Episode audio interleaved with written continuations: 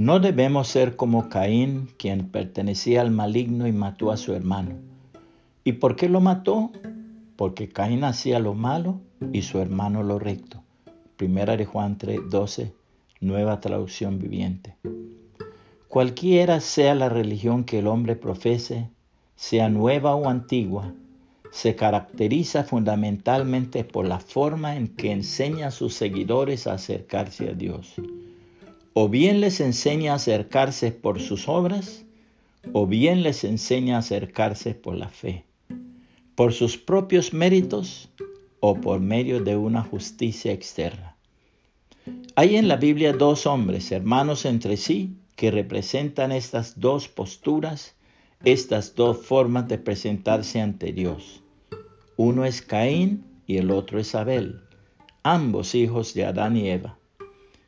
Tanto Caín como Abel nacieron fuera del huerto, luego de la caída de sus padres. Ambos habían heredado la misma naturaleza pecaminosa de aquellos. Sin embargo, a la hora de presentarse ante Dios, ellos asumieron actitudes diametralmente opuestas.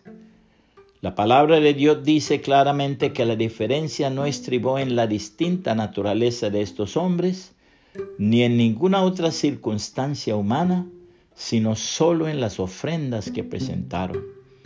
La ofrenda hablaba claramente acerca de lo que había en el corazón de ellos.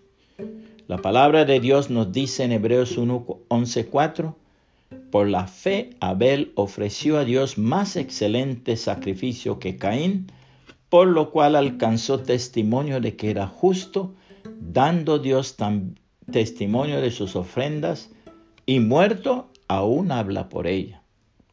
Caín ofreció a Dios el fruto de la tierra.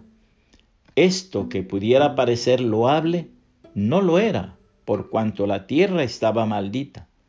Por causa de la caída de Adán, Dios había declarado juicio sobre la tierra y sobre todo lo que había sido contaminado por el pecado.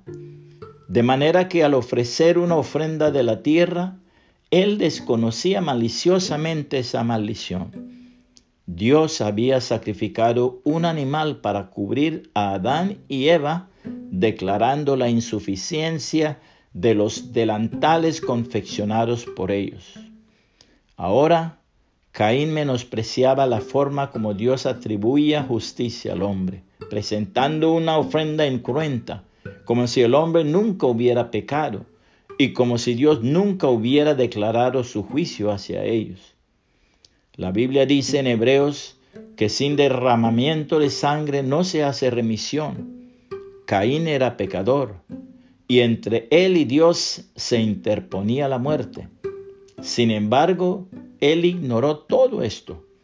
Él trató a Dios como si fuera su igual, quien podría aceptar la ofrenda del campo maldito a pesar y pasar por alto su pecado no confesado. Abel, en cambio, comprendió que se había abierto un camino hasta Dios por medio del sacrificio de otro, y que las demandas de la justicia y santidad de Dios fueron satisfechas mediante la sustitución de una víctima sin defecto.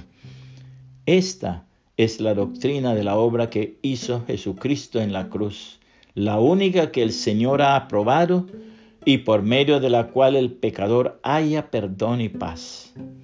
Esta es también la única manera en que Dios es glorificado.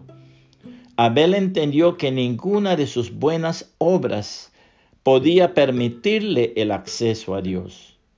Así también es como cree todo hombre que ha sido tocado por Dios para ver su extrema insolvencia y para ver al mismo tiempo el agrado con que Dios mira el sacrificio del Calvario.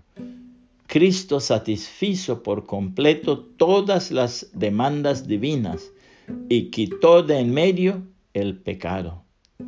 ¿Puede ver usted por qué uno fue rechazado y el otro aceptado? Puede compartir este mensaje y que el Señor Jesucristo le bendiga y le guarde.